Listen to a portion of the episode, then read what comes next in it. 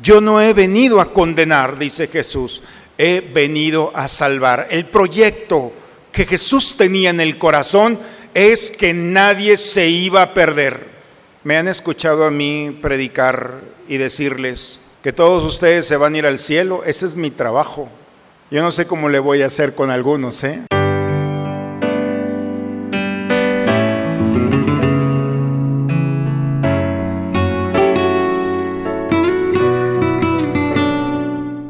Bienvenidos a la Santa Misa.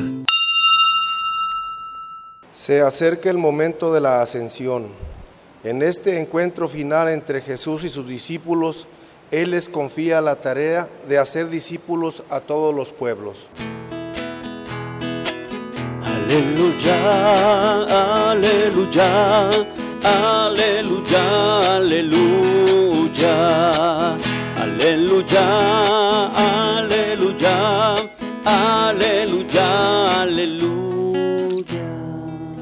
Vayan y enseñen a todas las naciones, dice el Señor, y sepan que yo estaré con ustedes todos los días hasta el final del mundo. Aleluya, aleluya, aleluya, aleluya.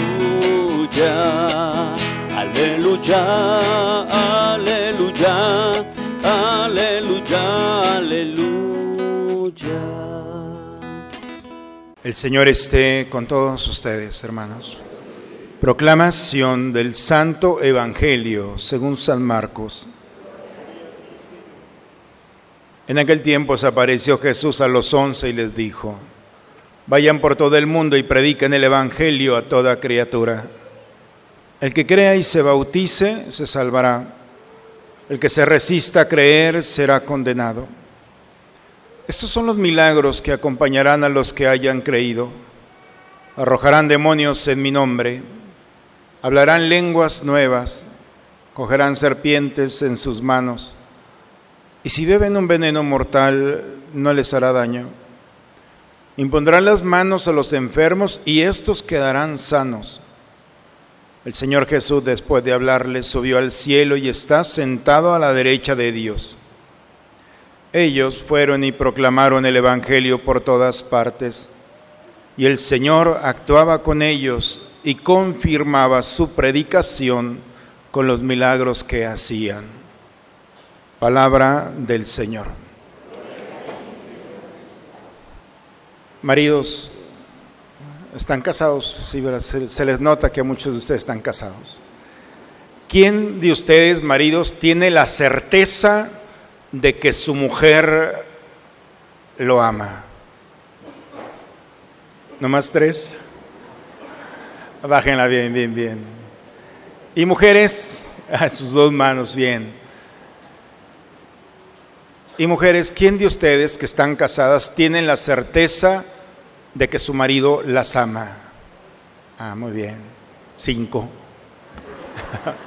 bien, bien hecho. ¿Cómo llegaron a esa certeza? Porque lo importante no es tener la certeza de que alguien me ama, porque la certeza es una evidencia racional que está en el corazón y en la mente. Cuando alguien tiene seguridad, puede ser que me ame, quizá me ama, pero cuando tiene la certeza, no es quizá, me ama, porque ha estado conmigo en todo momento, porque me lo ha demostrado con su renuncia, con sus sacrificios, con su delicadeza. Es evidente cuando se ama. Porque la celebración, la solemnidad del día de hoy, la ascensión del Señor, no es que Jesús subió al cielo como si fuera una nave espacial. Es la certeza de que Dios nos ama.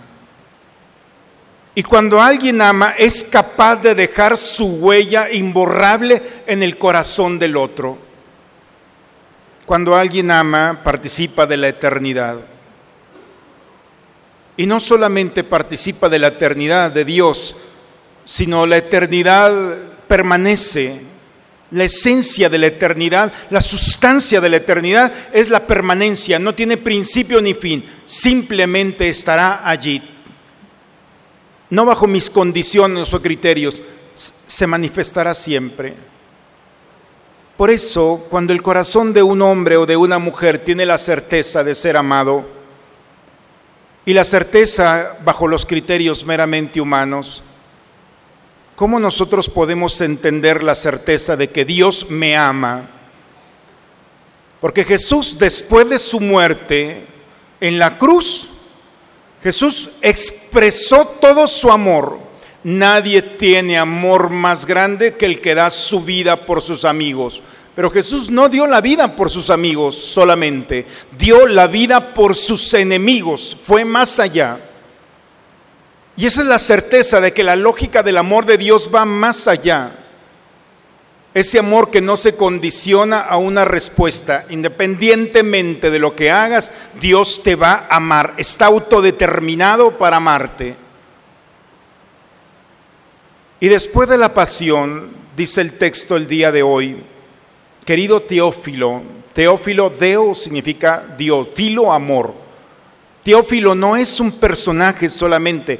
Esta carta está dirigida para todos aquellos que aman a Dios, que viven la experiencia del amor de Dios, que pueden descubrir en su pasado cómo Dios no se ha equivocado en su proyecto de amor y de salvación, cómo te ha puesto a tal o cual persona como padre, como madre, como hermano, como amigo, cómo Dios ha permitido acompañarte en tus oscuridades y en tus luces. Ahí ha estado presente Dios.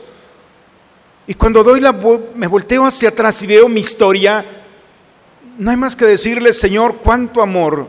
Aun cuando yo he tomado decisiones, tú te has valido de esa decisión y no se te ha ido mi historia de tus manos cuando a mí se me ha podido ir. Y como Dios nos ha acompañado. Por eso, Teófilo, Teófilo somos todos nosotros, los que hemos sido seducidos por Dios, amados por Dios. Te he escrito todo esto que Jesús después de su pasión y la resurrección se quedó 40 días todavía en el seno de la familia de los primeros cristianos. ¿Qué se quedó haciendo estos 40 días? El número 40 en la escritura es un, tiene una simbología de permanencia, de comunicación, de encuentro. Estos 40 días Jesús comió con ellos, Estuvo con ellos, dice el texto el día de hoy. Le dio numerosas pruebas de que estaba vivo. Y les habló del reino de Dios. 40 días para demostrarles y que el corazón tuviera no la seguridad, la certeza de que estaba vivo. Estos primeros cristianos Podían dudar de muchas cosas, pero no de que el Señor estaba vivo. Esa lógica de ver a Jesús muerto en la cruz y después resucitado, glorioso, verlo comiendo con ellos, hablando con ellos, caminando con ellos, explicándoles el reino. Su corazón no podía ser ajeno y negar que Cristo había resucitado, la certeza de ustedes papás, de ustedes hombres y mujeres que tienen esa certeza. Así la certeza, me ama Dios, está vivo. Y en esa experiencia de vida, no era solamente la resurrección que afectaba solamente a Jesús. A través de la resurrección, el hombre había vivido la experiencia de una nueva alianza, nueva y eterna si con Adán habíamos perdido el paraíso, nuevamente con Jesús, a través de su muerte en la cruz y la resurrección, había ah, hizo posible un puente, una relación nueva entre el hombre y Dios. Jesús tenía muy claro el proyecto que el Padre le había encomendado. El Padre le había dicho a Jesús, que no se pierda ninguno de estos, ni uno solo. Yo no he venido a condenar, dice Jesús, he venido a salvar. El proyecto que Jesús tenía en el corazón es que nadie se iba a perder. Me han escuchado a mí predicar y decirles que todos ustedes se van a ir al cielo. Ese es mi trabajo. Yo no sé cómo le voy a hacer con algunos, ¿eh? Pero del Espíritu Santo decir, nadie se condena, todos se salvan. Esa es mi responsabilidad, pero no es mía. Esa es la misión que el Padre encomendó a Jesucristo, que nadie se pierda. Y esa misma misión es la que el Señor me encomendó a mí como sacerdote, que nadie se pierda. Y la misión que ustedes tienen es que nadie se pierda. No es solamente una, tarea para algunos, es para todos. La iglesia no tiene potestad para condenar. No hay un solo texto bíblico que pueda condenar o tener al menos el fundamento para señalar y condenar. Pero sí hay muchos textos que nos hablan de salvar. Y el más maravilloso, hoy estarás conmigo en el paraíso. No es justo, pecó toda su vida para que al final se fuera al cielo no es lógico, no es justo, pero la misericordia de Dios no es justa, nos da más de lo que nos merecemos. Esta es la solemnidad que celebramos el día de hoy. Jesús llega al Padre, la experiencia de Dios terrena. Dios no tenía la experiencia humana. Y cuando el Hijo de Dios se acerca después de haber pasado su vida entre nosotros, va a la derecha del Padre y se encuentra con el Padre en la plenitud. Su cuerpo glorioso está con el Padre, pero, hay un pero, el cuerpo glorioso de Jesús no es el mismo que ha bajado. Hay algo en él que demuestra que algo pasó en su vida terrena y son las huellas de los clavos.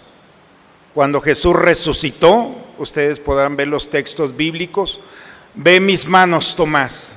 Aquí está mi costado, mete tu mano. Jesús, el cuerpo glorificado, resucita, pero no se quitó las huellas de los clavos.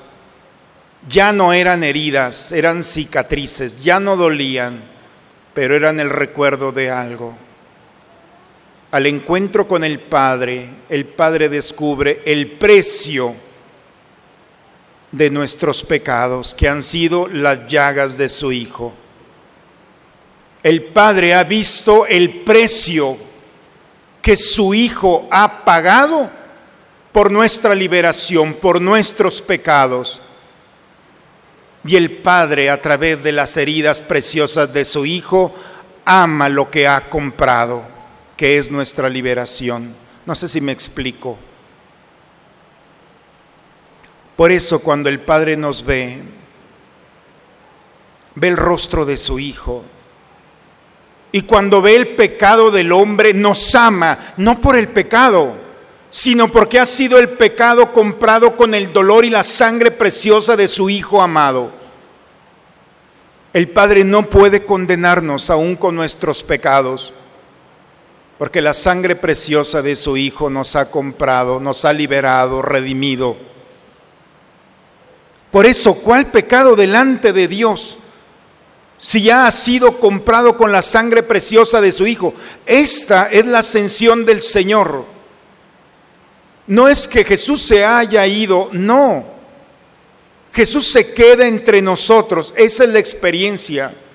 No se vayan de aquí, le dice Jesús. Espérense para que mi Padre cumpla su promesa de enviar el Espíritu Santo.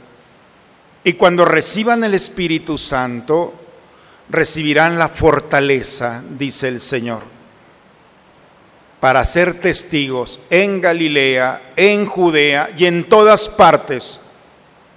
Ser testigos de Jesús, ser el rostro, el cuerpo amoroso de Jesús en la tierra. Jesús no se fue al cielo. Él está a la derecha del Padre pero está entre nosotros. Tuve hambre, me diste de comer. No, no dice, le diste de comer, me diste de comer. Tuve sed, me diste de beber. Estuve desnudo, me vestiste. Enfermo, encarcelado y fuiste a visitarme. Él no dice, es como si lo hubieras hecho conmigo. Nada, ahí estoy yo, en el más pequeño, en ese rostro, ahí sigo permaneciendo. Cuando Pablo en el camino a Damasco tiene aquel encuentro con Jesús, Jesús le dice, ¿por qué me persigues? No, yo los persigo a ellos, a ti no, no, ellos soy yo, Pablo. Es mi cuerpo el que estás lastimando. La ascensión, hermanos, es entender que tenemos nuestro rostro delante del Padre, que es Jesucristo. Y delante de Jesucristo, su cuerpo glorificado, se manifiesta en el cuerpo místico que es la iglesia, que somos nosotros. El Evangelio el día de hoy, vayan por todo el mundo y prediquen el Evangelio a toda criatura. Vayan por todo el mundo, prediquen el Evangelio. ¿Qué es el Evangelio? Es la buena noticia de que Cristo ha resucitado y con Él nosotros. Es la buena noticia que la experiencia del Espíritu del Señor, que transformó la muerte en vida, puede transformar cualquier cosa. Oscuridad no tiene poder sobre la luz del resucitado la experiencia de participar de este misterio, hermanos, es que nosotros también participamos de la ascensión del Señor. Somos su cuerpo. Por eso, estos son los milagros que los acompañarán. Expulsarán demonios en mi nombre. Hablarán lenguas nuevas. Cogerán serpientes en sus manos y no les harán daño. Ahorita les explico, no vayan a hacer eso, ¿eh?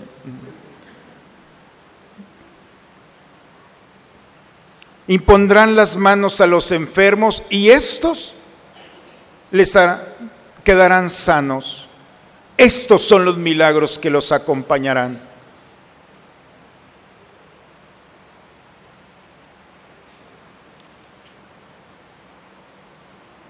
Arrojarán demonios en mi nombre. El demonio, hermanos, tiene una misión, dividirnos. Por eso, diablo significa el que separa. La estrategia del enemigo es separarnos. ¿Quién de ustedes está separado de un buen amigo, de una buena amiga, de un hermano, de una hermana, de un esposo, de una esposa? Yo sé que habrá razones para separarnos. Pero el que inició en el corazón con una idea fue el enemigo, separarnos, dividirnos. Y así como se perdió una buena amistad, un matrimonio, un expulsar demonios significa con la presencia del resucitado expulsar las razones, por más poderosas que sean, de la división. No puede el enemigo contra el proyecto de Jesús, que es volver a tejer el corazón de aquellos que se nos han ido. Creemos esto creemos que puede ser posible. No es solamente volver a ver al otro a mi lado. No, Padre, mejor eso no, brínquese a la segunda. Porque yo ya no quiero saber nada ni de él, ni de ella, ni de ellos. Y podemos tener en nuestro corazón razones suficientes para no encontrarnos con aquellos que nos han lastimado. ¿Están de acuerdo? Es como aquel que falleció su esposo y lo estaba sepultando y él estaba llorando allí y le dice el padre, tranquila, tranquila, mira que lo vas a volver a ver en la vida eterna. No, padre, por favor, ya no lo quiero volver a ver a este. Es decir, lo que quiero es, ya se fue, ya no lo quiero de regreso. Expulsar al demonio no es solamente volvernos a reunir, porque seguiría la historia igual. El amor todo lo crea y todo lo hace nuevo. Es volver a ver al otro con la mirada del resucitado. Y cuando vemos con la mirada del resucitado, entonces nos vamos a dar cuenta que no hemos visto todo, y que había una parte oculta que por alguna razón no se había manifestado. Y cuando vemos con la mirada del Señor, entonces podemos amar al otro como por primera vez. Eso es lo que el Señor nos dice. El espíritu del resucitado es la buena noticia de que sí se puede, de que podemos tener una nueva vida, una nueva historia. El Señor lo hace y nosotros participamos de ese amor. Hablarán lenguas nuevas, tendrán la capacidad de que no es el lenguaje la manera de comunicarnos, hay algo más que sostiene al otro, esa fuerza de amor del resucitado que viene a ser una buena noticia, que puede decirle al otro, no te preocupes, que va a resonar la palabra en el corazón del otro para que se despierte y pueda confiar, pueda esperar, pueda ser inspirado. Nuestras palabras muchas veces van perdiendo fuerza porque vamos viviendo en la lógica de la mentira. Mañana nos vemos, no vas a buscarlo. ¿Para qué le dices que mañana nos vemos? Oye, te hablo, no le vas a hablar, no lo digas. Poco a poco vamos perdiendo nosotros y le vamos perdiendo fuerza a nuestras expresiones. Por eso cuando logramos decir te amo, ya está muy devaluada la expresión. Hablar un lenguaje nuevo es recuperar la fuerza. Esa fuerza que vuelve nuevamente a suscitar, a inspirar esa fuerza que nuevamente vuelve a recuperar el primer amor, donde la esposa, el esposo, los hijos, los amigos y una sociedad vuelve a recuperar la fuerza de la palabra. Nuestros abuelos no necesitaban firmar un documento, no necesitaban. Con la sola palabra, es mi palabra, era suficiente. Esa es nuevamente la experiencia del resucitado, recuperar una fuerza como buena noticia. Entrarán a ámbitos como el veneno mortal, impondrán las manos a los enfermos y estos quedarán sanos. Saber que tus manos, tus pies, tu mirada, son el cuerpo místico de Jesús. Y podemos tocar en su nombre. Hay una promesa muy bonita que Jesús nos dejó. Lo mismo que yo he hecho, lo harán ustedes. Y lo harán mejor porque yo rogaré al Padre por ustedes. Tocar a los enfermos, hablar en su nombre, recuperar nuevamente el gozo y la alegría. Por eso, hermanos, la solemnidad del día de hoy no significa que Jesús nos ha abandonado. Significa que el Señor está entre nosotros y su carta de presentación eres tú y soy yo. En la medida en la que Jesús caminó por aquellos veredas de Palestina y se arriesgó a tocar a un enfermo, a un leproso, a un pecador, cuando se arriesgó a meterse a la casa de un hombre que nadie amaba, cuando tocó a una pecadora, cuando la miró a los ojos, cuando perdonó en el nombre del Señor, fue dejando una huella imborrable de su amor, de esperanza y de gozo.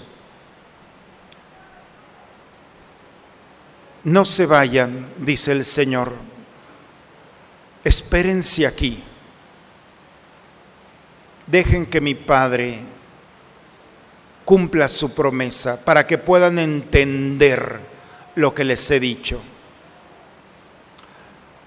Me consuela si el día de hoy no han entendido la homilía, porque lo mismo pasó con sus discípulos. Por eso Jesús les dijo, no se vayan, espérense, dejen que mi Padre les envíe el Espíritu Santo. Él les explicará todo y entenderán lo que les estoy diciendo. El próximo domingo, hermanos, celebraremos el Pentecostés, la venida del Espíritu Santo sobre los apóstoles. La certeza de que Dios me ama y ese mismo amor no puedo encerrarlo, enclaustrarlo para mí. Ese amor que perdona, que reconstruye, que sana, es un amor que está diseñado para compartirlo con aquellos que están a mi lado. El próximo domingo toda nuestra iglesia estaremos invocando en todos los países, en todas las parroquias, en las capillas, por más pequeñas que sean. No habrá lugar que quede exento de invocar el Espíritu Santo, la promesa del Padre, para que suscitando en nosotros su sabiduría, su inteligencia, su ciencia y sus dones, podamos entender el privilegio de ser cuerpo místico del Señor, de saber el poder que ha puesto en nuestras manos. Ojalá que no pasemos esta vida sin haber disfrutado, experimentado y vivido y compartido la experiencia del Espíritu de Dios en nosotros. Esa fuerza, don de Dios y responsabilidad que nos ha dado para hacer su presencia, su huella. Ustedes son sal de la tierra y luz del mundo. Como en las películas americanas dicen, esta historia continuará este domingo no se termina, está vinculado al próximo domingo.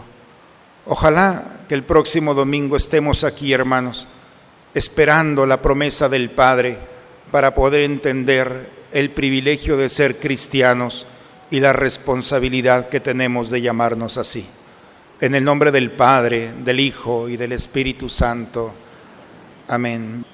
Señor, concédenos la gracia que tú sabes que necesitamos. Especialmente nos unimos a la alegría de un año más de vida de Elvia Maltos, de Luis Manuel y Alicia Aguirre en su matrimonio. Concédele, Señor, a ellos y a cada uno de nosotros la alegría y el gozo del resucitado. Permítenos, Señor, descubrir en nosotros y en nuestros hermanos la presencia viva. Padre, me pongo en tus manos.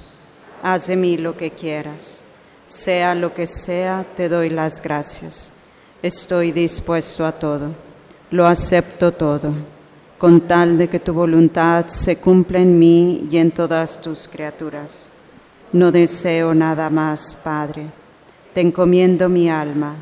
Te la entrego con todo el amor del que soy capaz porque te amo y necesito darme, ponerme en tus manos sin medida, con una infinita confianza, porque tú eres mi Padre.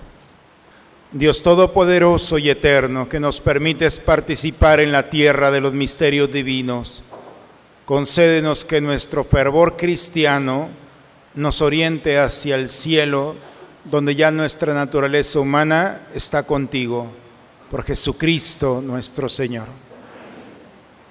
Te invitamos este próximo viernes 18 de mayo a la vigilia de Pentecostés de 8 de la noche a 9 de la noche. Habrá confesiones.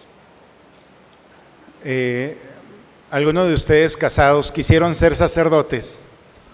Esta es la oportunidad. Ya casado, ¿qué puedo hacer si quiero ayudar a mi iglesia? El diaconado permanente es participar de la misión de la iglesia, consagrando su vida junto con el de su esposa, es, es el compromiso. La esposa tiene que estar de acuerdo. Y ser miembro de nuestra iglesia para evangelizar. Pueden casar, pueden bautizar, pueden salir a las comunidades, visitar hospitales, orfanatorios. Es una misión. Si alguno de ustedes le interesa, dice, bueno, yo en esta etapa de mi vida, mi mujer me ama, yo me ama, los chicos ya están grandes, creo que es un buen momento de entregarle el resto de mi vida a Dios. Una manera de hacerlo es a través del diaconado permanente. ¿Qué te parece, Edwin? públicamente. No, y todos ustedes, yo creo que es un buen momento de ir pensando cómo una etapa de la vida tan bonita y tan plena entregarla a la iglesia. Y yo agradezco mucho esta forma en la que la iglesia no es nueva, nos ha acompañado en dos mil años, pero hoy nuestra diócesis está recuperando esta forma de vivir. Ojalá que alguno de ustedes pronto nos veamos aquí en el altar como hermanos, porque serán clérigos, ¿eh? No son sacerdotes, pero sí tienen el ministerio de clérigos, pertenecen a la iglesia. Y por lo tanto sería una cosa padrísima. Ojalá que haya muchos de ustedes, porque sacerdotes ya somos muy pocos y los necesitamos para ir incrementando este proyecto. Muy bien, Vicente, Anita, bienvenidos siempre. Vamos a recibir la bendición, hermanos. Vamos a prepararnos para ir a casa. El Señor esté con ustedes. La bendición de Dios Todopoderoso, Padre, Hijo y Espíritu Santo, descienda sobre ustedes, sobre sus familias y permanezca siempre. Hermanos, Cristo está aquí, está en nosotros, somos su presencia en la tierra. Seamos una buena noticia, llevemos al Señor a aquellos lugares donde no han escuchado o sabemos que necesitan que el Señor esté allí. Vayamos en paz, la misa ha terminado. Una excelente semana para todos, hermanos.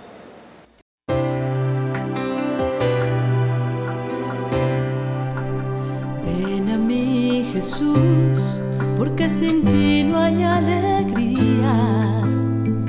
Ven a mí, Jesús, porque sin ti no hay melodía. Ven a mí, Jesús, porque sin ti no encuentro paz, nada sin ti. Mis ojos no brillan, la vida es poca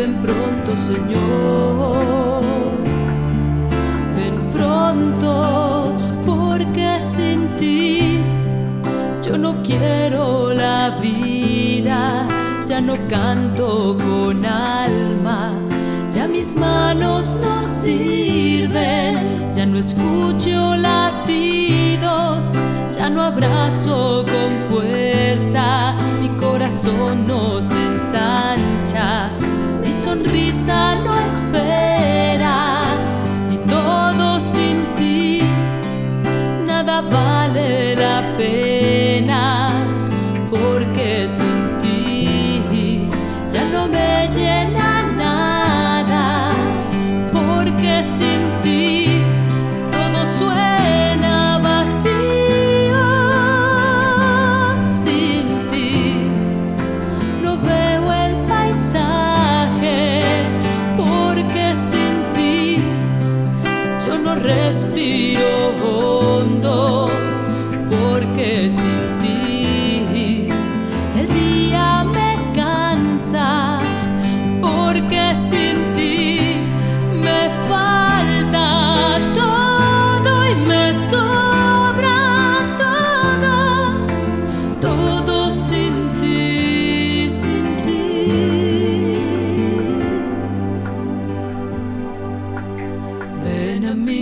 Jesús, ven pronto a mi vida, ven pronto, Señor, ven pronto, porque sin ti no me importa mi hermano, no me importa el que sufre, porque sin ti mi corazón es de piedra, quien todo resbala, acostumbrado al dolor, acomodado en su casa, sin jugarse la vida, sin gastarla